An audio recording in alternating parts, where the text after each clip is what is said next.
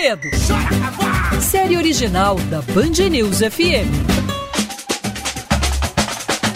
Mais um episódio da série Enredo aqui na Band News FM. Hoje vamos falar da Unidos da Tijuca, a quarta escola a desfilar no sábado de carnaval, digamos assim, né? no sábado de São Jorge, o segundo dia dos desfiles nesse feriado de Tiradentes. Eu sou Marcos Lacerda e comigo Bruno Felipe. Tudo bem, Bruno? Tudo bem, Lacerda, ouvinte da Band News FM. Unidos da Tijuca vem com o enredo Varanã, a resistência vermelha.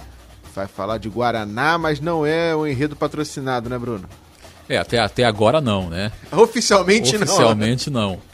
É um enredo complexo, porque se baseia na mitologia indígena que deu origem ao Guaraná. Então tem um grau de complexidade aí esse enredo. É, é um enredo que também vai falar sobre índios, sobre índios. E falar sobre índio é sempre, sempre problemático nas escolas de samba, porque corre-se o risco de repetição de fantasia é. e alegorias e adereços também. Então nós temos de olhar como a Tijuca vai se comportar em relação à plástica.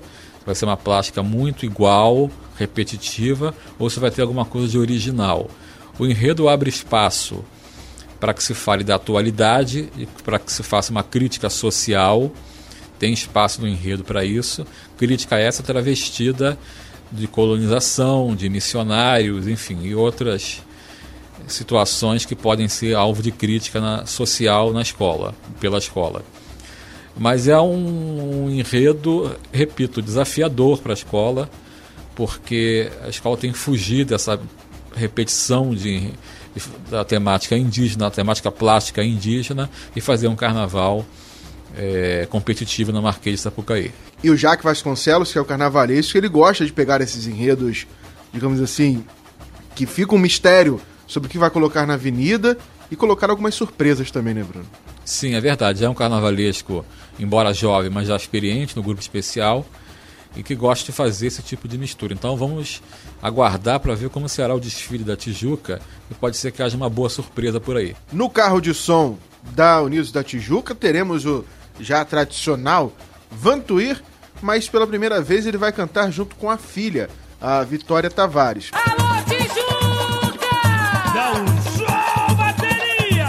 Toca pura cadência! Adoro, adoro! O samba é composto por Anderson Besson, Eduardo Medrado e Kleber Rodrigues.